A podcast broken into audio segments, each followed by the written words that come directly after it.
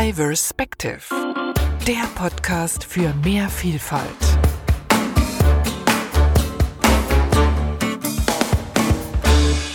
Dieser Podcast ist eine Initiative von diverspective.com, einem Start-up aus der Schweiz mit dem Ziel, für mehr Diversität in Unternehmen zu sorgen.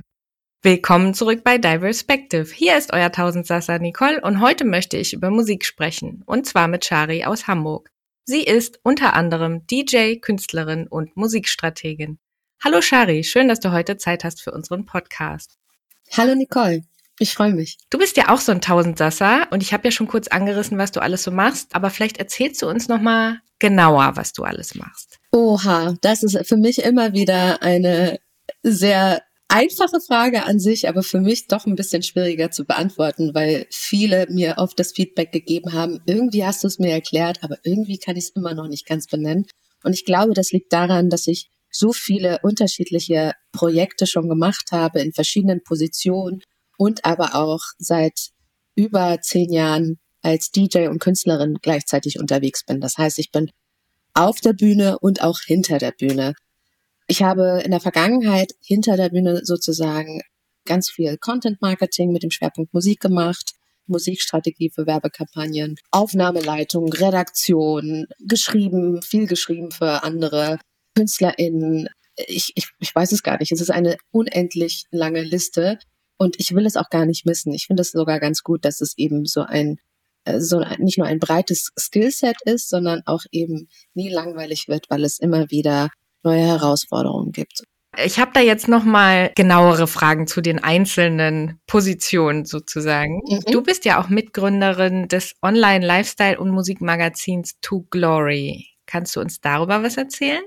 Ja, To Glory ist damals vor puh, acht Jahren aus dem Schoße von Warner Music quasi entsprungen. Damals habe ich unter anderem mit meinem Kollegen Thorsten Playlist-Marketing gemacht für Warner Music und wir hatten dann die Idee, wie wäre es denn mit einer Content-Marketing-Plattform, die eigentlich geowned sein sollte von Warner Music, um damit eben nicht nur Playlisten zu vermarkten, sondern auch deren anderen Produkte. Und unser Konzept und unsere Idee kam so gut an, dass sie direkt investiert haben. Über die Jahre hinweg hat sich das aber dann so verselbstständigt, dass dann Thorsten und ich das dann alleine fortgesetzt haben und dann halt auch eben andere Kunden an Land gezogen haben und für die Content Marketing gemacht haben. Und klar, Good Story war der, der Claim, also To Glory, Good Story. Wir wollten halt ganz klar den Fokus auf Storytelling setzen. Und über die letzten zehn Jahre hat es sich ja auch in der Werbebranche immer wieder bewiesen, dass genau das eigentlich langfristig immer die Zielgruppen, die man erreichen möchte, erreicht und auch an sich bindet über Storytelling. Ich selbst bin aber auch ein großer Fan von Geschichten. Also ich kann eher Zugang finden zu Menschen oder den Dingen in der Welt, wenn es dazu eine überzeugende oder überhaupt eine Geschichte gibt. Ja, und dann würde mich noch mal interessieren, was so eine Musikstrategin eigentlich genau macht. Darunter können sich vielleicht viele nicht so richtig was vorstellen. Deswegen vielleicht kannst du uns das einmal erklären. Als Musikstrategin war ich aber auch Musikconsultant. Ich habe auch viel im Licensing ähm, sozusagen mitgearbeitet und dort Kunden unter anderem beraten, welche Musikstrategie sie verfolgen sollten oder auch Audiostrategie, wenn es ein bisschen größer gedacht worden ist, weil es Musik ist natürlich nicht nur das Lizenzieren von Musikstücken oder das Auswählen oder das Kuratieren, sondern es kann halt auch natürlich beinhaltet die Audioschiene komplett sind es Werbejingles? Sind es irgendwelche Sounds, die Sie zu Ihrem, also wollen Sie ein Soundlogo oder ähnliches haben? Da habe ich Sie dahingehend beraten und die Strategie für gemacht. Aber halt auch mit natürlich das, was wir hier gerade machen, Podcasts, sind ja auch eben Audio-Möglichkeiten, Marketing-Möglichkeiten für eine Brand. Und da habe ich dahingehend auch die Beratung und Strategie gemacht. Okay, und jetzt kommen wir mal zu dem spannendsten Punkt sozusagen. Also zumindest finde ich das am spannendsten. Du bist auch DJ und zwar schon wie lange? 16 Jahre. 16 Jahre. Oha. Mhm. Wie ist es dazu gekommen? Wolltest du das schon immer machen, als DJ arbeiten? Das äh, tatsächlich ist eine schöne Frage. Nein, also das war gar nicht so richtig die Absicht. Ich habe damals vor über eben 16 Jahren unter anderem in verschiedenen Bars gearbeitet, an der Bar Und ich kann mich erinnern, dass ich irgendwann mal über den Kiez gelaufen bin und da äh, einen Geschäftsführer von einer Bar getroffen habe, ein Freund von mir, und gesehen habe, dass ein anderer Barmann, der dort arbeitet, plötzlich aufgelegt hat. Und ich war so empört darüber äh, und habe gesagt, also was der kann, kann ich schon lange. Und mein Übermut hat der Kollege gehört und dann direkt gesagt, ja, dann leg doch nächste Woche hier auf. Und ich habe gesagt, ja klar, mache ich.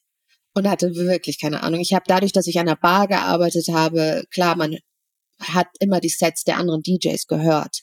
Und dadurch hatte ich schon sowieso ganz viel Input und ein bisschen Ahnung, was gut bei Leuten ankommt und was eben nicht so beliebt ist. Und dann habe ich es halt probiert. Ich habe dann einfach angefangen. Und das war sehr holprig, muss man sagen, aber es hat funktioniert. Und die technische Seite, das geht ja nicht nur darum, dass man die richtigen Sachen sozusagen für die, für die Crowd auflegt, sondern man muss ja auch irgendwie technisch ein bisschen Bescheid wissen. Ich hatte gar keine Ahnung von der Technik, wirklich nicht. Also zu dem Zeitpunkt musste ich ja mit dem arbeiten, was da war in dieser Bar, wo ich dann den ersten Termin hatte. Und das war katastrophal im Vergleich zu heute. Also ähm, ich habe es immer Autoradio genannt. Es waren zwei nebeneinander stehende CD-Player und der Controller für diese CD-Player war wie im Autoradio. Das heißt, da konnte man nur den einen Track regelrecht ausfaden, den anderen reinfaden. Und so habe ich das dann auch gemacht. Auch mit Mühe und Not. Keiner hat mir die Technik zuvor erklärt. Dann, als ich dann die ersten Termine hatte, habe ich gemerkt, hm, ups, dann sind ja schon häufiger Fehler und Patzer passiert, rein technisch, also dass irgendwas nicht richtig funktioniert hat, unabhängig jetzt von Mixing Skills oder ähnliches. Und da habe ich ein, zwei DJs, die ich kannte, gefragt, aber deren, ich sag jetzt mal, deren männliche Arroganz hat leider mir suggeriert und mir äh, zu verstehen gegeben, das musst du selber können. Ich bring dir gar nichts bei. Das fand ich damals so frustrierend. Also ich war so frustriert darüber, dass ich gedacht habe, okay, ich brauche eure Hilfe nicht. Ich mach's selber irgendwie. Und ja, so habe ich dann halt auch weitergemacht und bin ganz froh, dass ich da trotz so vielen Widerständen von außen teilweise nicht aufgegeben habe. Mhm. Was waren das für Widerstände? Das war unter anderem auch, dass manche Barleute und andere Typen zu mir kamen und dann immer wieder gesagt haben, ja, du spielst doch hier nur, weil du eine Frau bist. Du spielst gar nicht so gut. Und ich hatte auch so ein paar, wie gesagt, ich war nicht so gut im Mischen. Dann kamen auch andere Männer zu mir während ich gespielt habe, gefragt haben, so, ey, ich war auch mal DJ, soll ich mal übernehmen? Komm, ich zeig dir, wie das geht. Und sicherlich meinten die das nur gut, aber ich fand das so übergriffig in dem Moment, wenn alle glücklich sind und Spaß haben und tanzen, dass jemand anderes kommt und meint, er weiß es besser und will es mir zeigen. Und ich glaube, das ist unter anderem auch dadurch gewesen, dass ich halt eine Frau bin. Ich glaube, bei einem Mann hätten sie das nicht gemacht. Mhm. Also war das nur Learning by Doing bei dir oder hast du dann doch vielleicht noch jemanden gefunden, der dir das auf nette Art und Weise ein bisschen beibringen konnte? Nein, tatsächlich alles Learning by Doing. Ich habe mir dann später über die Jahre Technik besorgt, die zu dem Zeitpunkt auch sehr teuer war. Als ich angefangen habe, war so der Trend, dass die meisten mit Serato auflegen, also mit dem Rechner und Vinyl. Und ich habe gar nicht mit Vinyl angefangen. Ich hatte ja mit CD angefangen und wurde da auch von vielen belächelt. Das fand ich auch immer so schlimm, dass man da belächelt wird von irgendwelchen Männern, die eben auch nicht auflegen und sagen, naja, ein richtiger DJ legt doch nur mit Platten auf. Das durfte ich mir auch schon anhören. Und ich habe gedacht, das ist doch scheißegal, wenn die Musik, die ich spiele, funktioniert und gut ankommt und angenommen wird, ist doch egal, wie ich das mache. Naja, auf jeden Fall habe ich mir dann, ähm, also die Technik hat sich dann dahingehend auch weiterentwickelt und wurde auch immer zugänglicher, das heißt auch günstiger. Trotzdem war es noch sehr, sehr teuer. Und ich hatte durch fünf Ecken einen Rabatt bekommen, so dass ich mir dann einen Controller besorgt habe und halt darüber dann zu Hause halt auch nochmal mehr üben konnte. Und diese Controller, die haben quasi alles in einem, die Soundkarte, ein Mixer und quasi die zwei Decks, was eigentlich in jede, also einzeln gekauft noch teurer gewesen wäre, was ich mir damals aber gar nicht leisten konnte. Das heißt, vor über zehn Jahren, wenn man auflegen wollte, brauchte man gewissermaßen, um eben erfolgreich damit zu sein, entweder ein Übungsraum oder halt gutes Startkapital. Und du hast ja angefangen bei deinem befreundeten Geschäftsführer, der, der gesagt hat, ja, mach mal.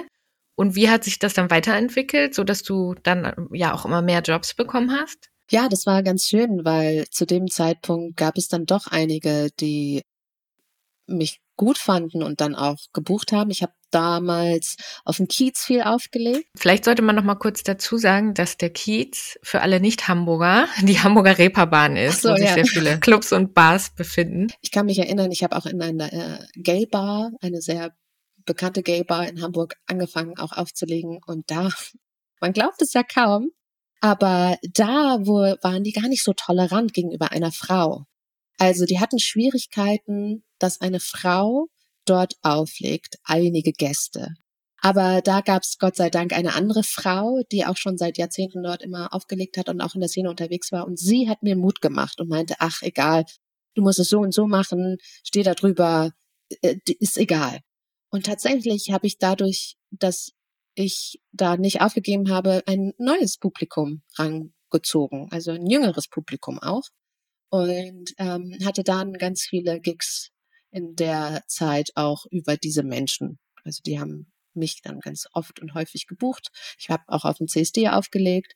Und dann ging es irgendwann mal musikalisch für mich eben in eine andere Richtung. Also damals habe ich dann schon sehr viel Pop, Vocal House, so ein bisschen in die Richtung gespielt, sehr breit, aber auch sehr kommerziell. Das hat mir natürlich auch viele Dienstleistungsjobs besorgt bis ich dann aber auch irgendwann mal da gesagt habe, ich kann nicht immer in, im Dienstleistungsbereich arbeiten, denn der Beruf DJ, was viele nicht wissen, wird einmal aufgeteilt. Einmal es gibt es die Perspektive als Dienstleisterin, dass du dann das abspielst, was andere sich wünschen und quasi fremde Sachen abspielst. Das spielt auch eine Rolle. Oder aber als Künstlerin, wenn man eben andere Produktionen, eigene Produktionen spielt und eben nicht im Dienstleistungsgedanken, sondern als Künstlerin auftritt. Und da gab es schon dann so den ersten Shift. Das ist auch, weiß ich nicht, wie lange her, zehn Jahre. Und ähm, da habe ich dann halt auch verstärkt Hip-Hop gespielt und andere Musikgenre, die sich damit eher verbinden lassen. Und ja, ich muss aber auch sagen, ich habe nie akquiriert für mich. Also ich bin, muss, muss sagen, ich war da ganz privilegiert, dass die meisten Anfragen, also eigentlich alle Anfragen, auf mich zukamen.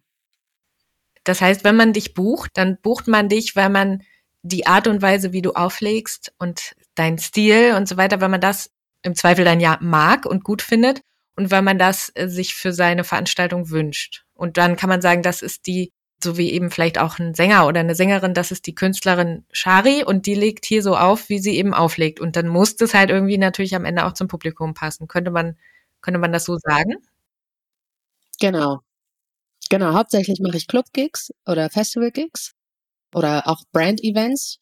Da ist das nämlich auch der Anspruch. Wenn es privat wird, muss das dann halt wirklich gut passen. Also private Anfragen, die schließe ich nicht grundsätzlich aus, aber das ist etwas, was dann nochmal mehr, mehr besprochen werden muss, ganz einfach. Also, mhm. ich will halt jetzt nicht sagen, dass wenn jemand absolut Fan von meiner Arbeit ist und dann sich zum Geburtstag sich unbedingt meine Musik wünscht, dass ich dann grundsätzlich Nein sage oder so. Das habe ich auch in der Vergangenheit nicht gemacht. Also das nochmal dazu gesagt. Aber ja, das ist etwas, was äh, auch immer kommuniziert wird, wenn ich Booking-Anfragen kriege, entweder von mir oder die Person, die meine Bookings macht, dass ich gebucht werden sollte wegen meiner Musik und weil ich als Künstlerin gewollt und gewünscht bin und nicht, weil, ach, ich brauche irgendjemanden, der hier ein bisschen Musik abspielt. okay. Die Person, die deine Bookings macht, du hast also schon einen Manager oder eine Managerin, könnte man sagen. Ja, das ist gerade noch in Verhandlungen. Also es gibt jemanden, der das, der mich da unterstützt bei den Anfragen. Aber tatsächlich bin ich noch auf der Suche nach einem Management. Ich habe da schon den Wunsch am liebsten, dass es eine Frau oder eine weiblich gelesene Person ist. Non-binary geht auch, klar. Aber mir ist halt wichtig eigentlich, dass, also da möchte ich gerne Frauen supporten und das wäre, das zählt dann halt auch für mich dazu, dass ich dann da mich besser repräsentiert fühle eventuell. Es dürfte auch ein Ally sein, es dürfte auch ein Mann sein, aber dann auch ein Mann, der versteht, das, was eigentlich intersektionaler Feminismus bedeutet. Mhm. Weil dann kann man, wenn es dann Anfragen gibt oder Situationen gibt, wo man dann reagieren und handeln muss, dann kann ich, fühle ich mich da wohler. Ich hatte auch oft Situationen, wo ich Rassismus erfahren habe oder eben Sexismus. Und dann brauche ich eine Person, der ich das nicht erklären muss, sondern die Person handelt sofort. So, ich hatte auch mal auf einem Festival, wo ich gespielt habe, eine Situation nicht persönlich erlebt, aber in meinem Team, dass da äh, Rassismus kurz stattgefunden hat. Und da gab es Gott sei Dank ein Awareness-Team, was gehandelt hat, aber ich habe das dann alles nochmal angefeuert. Und da würde ich mir wünschen, dass das jemand ist, der da das für mich macht und ich dann mich komplett auf die Arbeit konzentrieren kann und mich nicht davon ablenken lassen muss. Wie sehr spielt, spielt das denn eine Rolle, dass du ein weiblicher DJ bist? In meiner Wahrnehmung gibt es zumindest ja auch einige weibliche DJs, mhm. aber wahrscheinlich, ja, vielleicht kannst du dazu noch mal genauer was sagen, wie, wie da so die Verteilung ist. Mhm. Also die Leute, die da die Bühnen kuratieren, waren ja auch hauptsächlich in der Vergangenheit Männer. Und diese Männer, da bin ich doch auch in der Vergangenheit oft ins Gespräch gegangen und auch andere Frauen und habe gesagt, ey, warum ist da sind ist das Line-up hauptsächlich besteht das aus Männern? Ob es jetzt ein kleines Festival war oder irgendein Samstagabend-Booking für einen Club oder irgendwie was ganz Großes, das kann doch gar nicht sein. Und dieser Aufruf wurde immer größer und auch die Wahrnehmung, die Awareness ist auch über die Pandemie größer geworden und gleichzeitig, was es auch gab, durch die Pandemie sicherlich auch gefördert, viel mehr ähm, Frauen und weiblich gelesene Menschen, die sich getraut haben, mal sich an die Technik zu stellen und das zu lernen und dann auch aufzulegen. Und weil halt auch viele BookerInnen, also nicht, da muss man ja gar nicht gendern, Booker tatsächlich auch gelernt haben und die Kritik angenommen haben und verstanden haben, dass es wichtig ist, auch da eine Diversität beim Booking abzubilden. Also ne, Diversität bedeutet auch People of Color. Ne? Und weil die Technik sich ja auch über die Jahre verändert hat und günstiger geworden ist. Das ist mir auch aufgefallen. Das spielt nämlich auch eine Rolle. Also es sind mehrere Ebenen, die wichtig sind, bei der Entwicklung und dem Fortschritt, dass da einfach viel mehr Frauen jetzt am Start sind. Also jetzt kann ich so viele aufzählen, fast in jeder Stadt Frauen, die auflegen und Künstlerinnen, also auch von bis, also alles Mögliche, die ich da kennengelernt habe, wohingegen vor zehn Jahren das ganz anders aussah. Mhm. Und das fühlt sich gut an. Es fühlt sich wirklich sehr gut an, weil vorher fühlte ich mich oft allein in meiner Kritik. Du hast mir auch gesagt, dass du dich als Aktivistin bezeichnen würdest. Was machst du da so? Kann man das irgendwie versuchen, so ein bisschen zusammenzufassen? Also, ich glaube, Aktivistin ist ein sehr großer Begriff. Ich wäre, ich würde eher sagen, dass ich aktivistisch denke und auch mich äußere. Die Selbstbezeichnung Aktivistin lehne ich erstmal ab, weil ich denke, dass das verbunden ist mit ganz viel Expertise.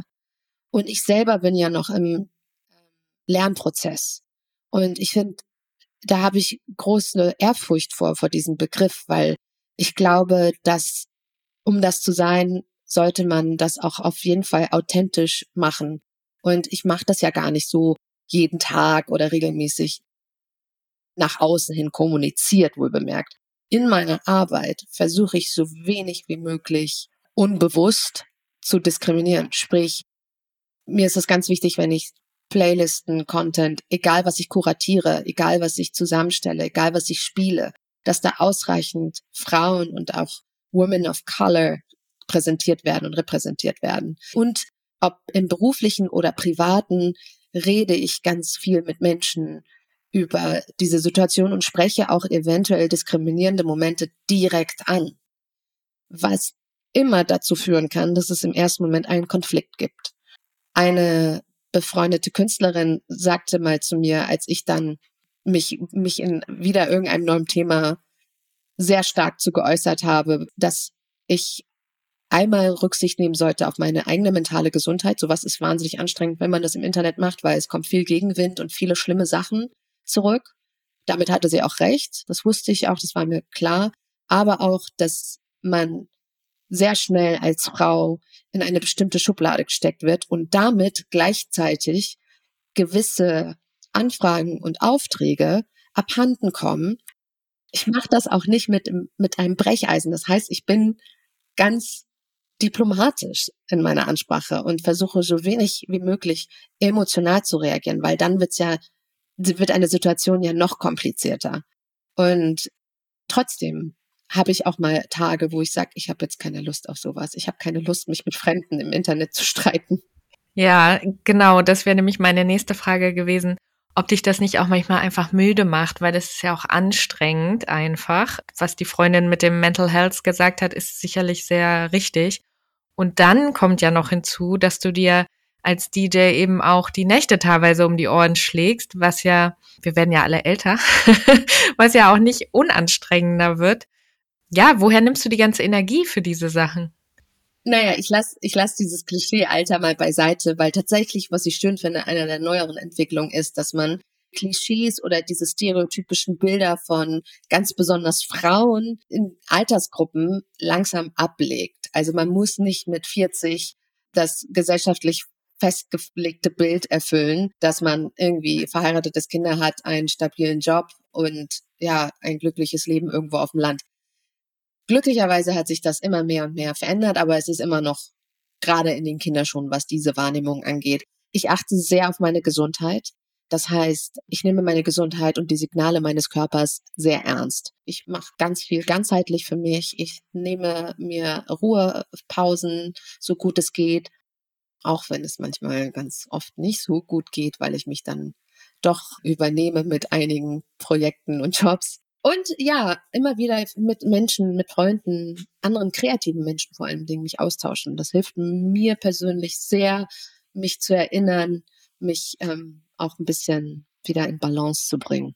Mhm. Also würdest du auch sagen, das ist deine Strategie, um die durchgetanzten Nächte auszugleichen? Ja, ja, ja. Also ich weiß nicht, wie es anderen geht, aber wenn man einen erfolgreichen Gig hatte, ist man äh, danach, das habe ich bei vielen DJs und bei mir erlebt und auch KünstlerInnen, man hat so ein High. Und das kann einen tragen, auch über mehrere Tage, so. Und manchmal aber hat man sehr stressige Phasen. Ein Gig folgt dem nächsten und dann hier ein Projekt und da ein Projekt. Dann kommt spätestens der Körper und sagt, ach so, hier ein Schnupfen. Ach so, hier Hautausschlag oder sowas. Und dann spätestens da weiß ich, okay, jetzt muss ich mal einen Gang zurückschalten und einfach nichts tun.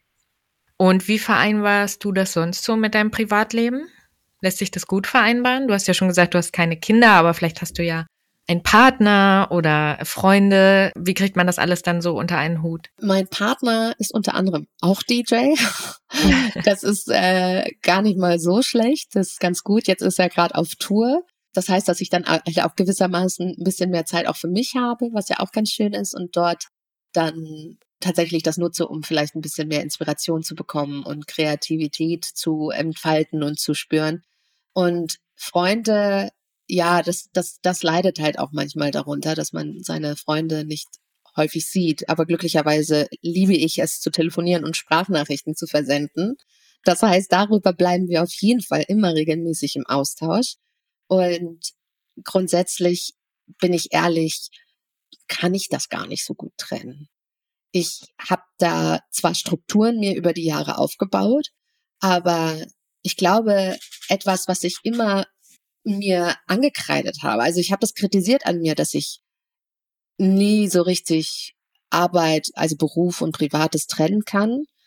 Aber mittlerweile in den letzten Jahren habe ich das auf jeden Fall angenommen und habe das angenommen, dass das ein Teil von mir ist und meiner Kreativität. Aber ich verstehe das, wenn viele sagen, nein, ich brauche das ganz klar und eindeutig. Erstens einen fremdbestimmten oder zumindest ja doch fremdbestimmten Alltag, sprich eine Person, die mir vorgibt, was ich machen soll, wie meine Aufgaben sind, mich stärker an die Hand nimmt. Und ich brauche da auch auf jeden Fall Struktur und einen offiziellen Feierabend. Das verstehe ich absolut. Aber ja, ich bin ehrlich, ich leide auch manchmal darunter, dass ich nicht sowas habe wie ein Feierabend. Und ist das, ähm, du hast ja schon gesagt, DJ war nie geplant, aber äh, ist das jetzt so das Leben, was du dir immer so vorgestellt hast oder die Karriere, die du dir so grob gewünscht hast oder was, was wolltest du eigentlich mal werden? Ich glaube, was ich schon immer wusste, ist, dass ich kreativ arbeiten möchte und etwas erschaffen möchte. Das wusste ich schon von Teenagerjahren. Wie ich das wiederum umsetze, das war planlos, da bin ich ehrlich. Zumal ja auch mir ein paar Hürden in den Weg gelegt worden sind, also private Hürden. Ich hatte, ich komme, ich komme aus einer äh, Familie, die, äh, also eine geflüchtete Familie aus dem Iran. Ich bin zwar hier in Deutschland geboren, aber ja, wir haben hier angefangen mit nichts in den Händen. Gleichzeitig sind beide Eltern ganz schwer chronisch krank geworden und auch als mein Vater starb, war das eine sehr starke emotionale Herausforderung, aber auch eben andere Verantwortlichkeiten, die ich da übernehmen musste. Das heißt, manche Dinge, die ich mir vorgenommen habe, konnte ich gar nicht so gut umsetzen. Aber irgendwann mal habe ich gedacht, ach, dieses Jammern darüber, über eine Vergangenheit, die man eh nicht ändern kann, das lege ich mal ab und ich schaue, wie ich einfach kreativ arbeiten kann und dabei glücklich bin. Es hat auch lange gedauert, bis ich angenommen habe, dass es Musik sein wird. Ich dachte, Musik dürfte, dürfte immer nur so eine Art also Hobby sein. Ich kam, ich kam nach Hamburg und habe vor, ich weiß nicht wie vielen Jahren, kam ich nach Hamburg und habe da in einer TV-Redaktion gearbeitet und nebenbei halt auch immer für ein Musik, Online-Musikmagazin Rezensionen geschrieben, Plattenrezensionen. Und das war so eine Art Hobby und Leidenschaft, bis ich irgendwann mal festgestellt habe, nee, ich, ich kann auch in dem Bereich arbeiten und ich kann da Geld mit verdienen und ich möchte das auch. Und dann kam das Auflegen und ich habe festgestellt, wie groß die Freude, die Leidenschaft und das Talent dafür eigentlich ist. Und ja, jetzt habe ich das angenommen und werde so lange auflegen und vielleicht auch produzieren und machen, wie ich nur kann. Was würdest du denn sagen, ist die größte Herausforderung in deinem Job? Ich glaube, aktuell aus meiner persönlichen Perspektive ist die größte Herausforderung immer noch Gagenverhandlungen und gleichzeitig aber auch ja Diversität. Viele Leute, die DJs buchen, verstehen den Unterschied teilweise eben nicht zwischen DienstleisterInnen und KünstlerInnen. Das heißt, Gagenverhandlungen sind schwierig. Auch dort gibt es Gender Pay Gap. Frauen werden weniger und schlechter bezahlt als Männer. Dann aber auch Bookings. Es gibt einen neuen Trend, den ich ganz, ganz toll finde, nämlich Kollektive, Frauenkollektive. Und diese Kollektive haben den Vorteil, dass es in der Vermarktung eine größere Sichtbarkeit gibt.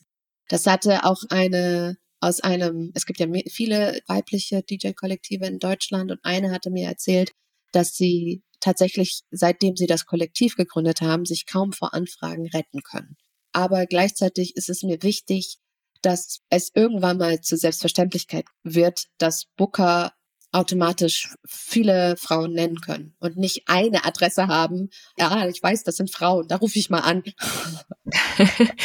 Hast du Tipps für Leute, die auch DJ werden wollen oder in der Musikbranche Fuß fassen wollen, vielleicht auch insbesondere für Frauen? Mm, holt euch Unterstützung, holt euch Hilfe, fragt nach Hilfe, traut euch. Ich hatte schon mal mehrere Workshops in der Vergangenheit gegeben und die waren so gut und erfolgreich und beliebt, dass es mir gezeigt hat, die Nachfrage ist gestiegen und sehr groß. Und das will ich auch häufiger machen. Ich möchte anderen helfen, da einen besseren Einstieg zu haben. Ich hatte nämlich den nicht und das hat mich damals sehr geärgert und es war sehr mühevoll und hat auch viele Tränen bedeutet. Ich habe auch oft nach einem Abend mal heulen müssen, weil ich gedacht habe, boah, mir wurden heute wieder so blöde Sachen gesagt oder Steine in den Weg gelegt oder so.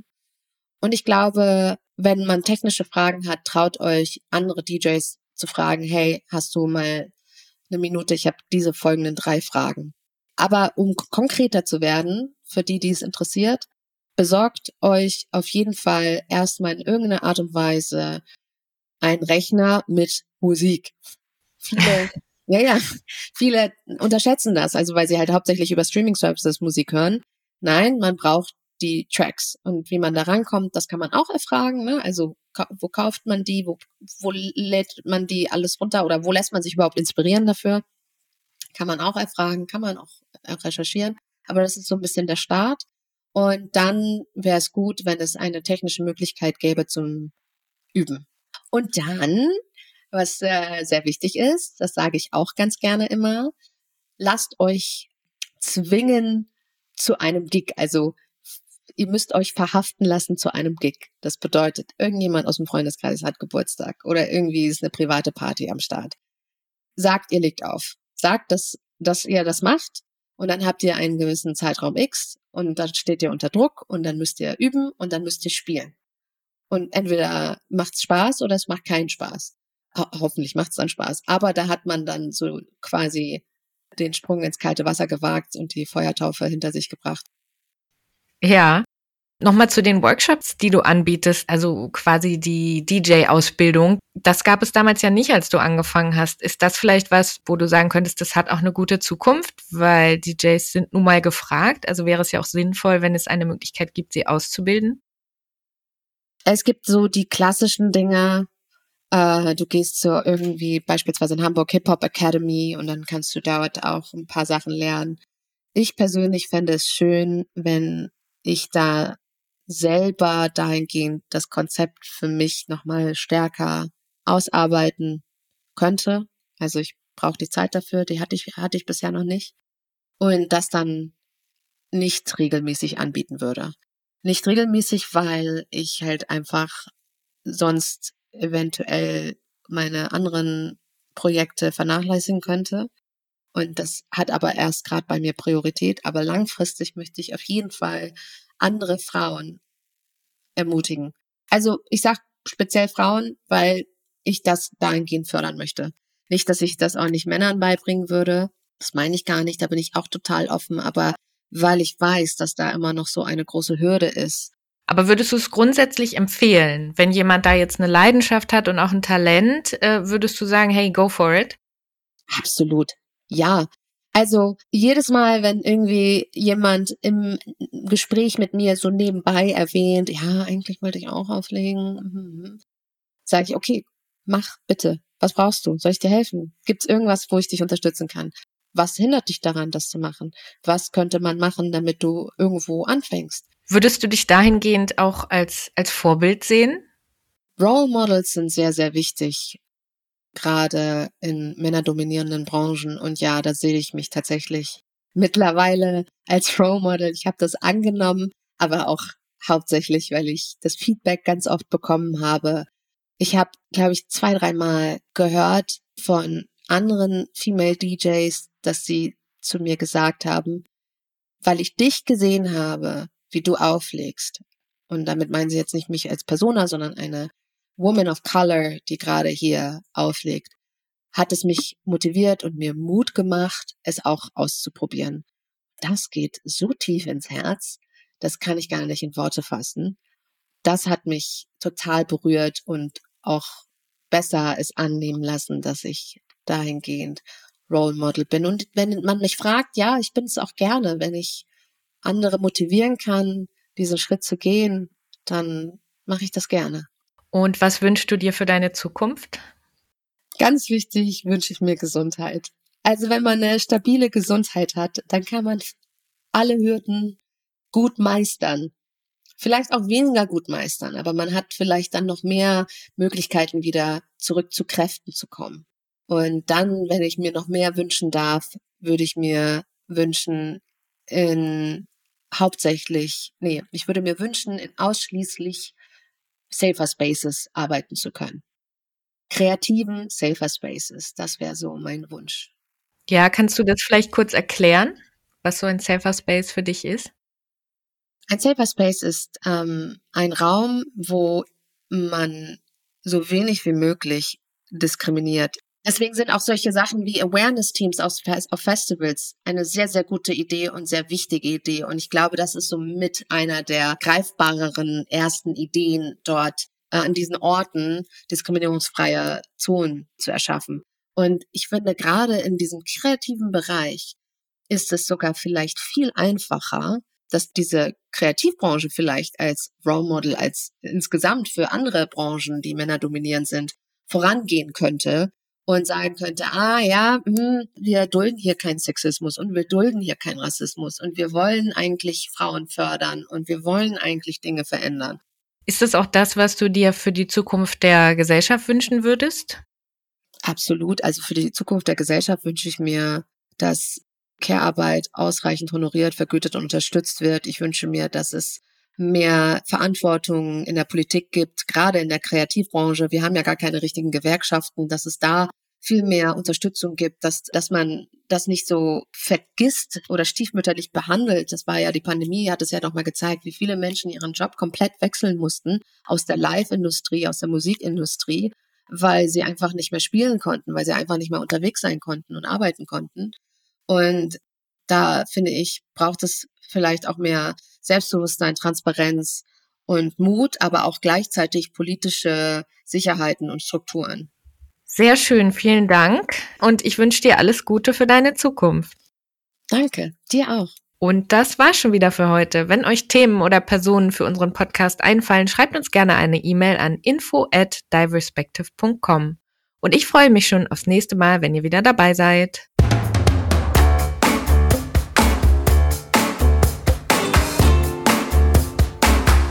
Diverspective, der Podcast für mehr Vielfalt.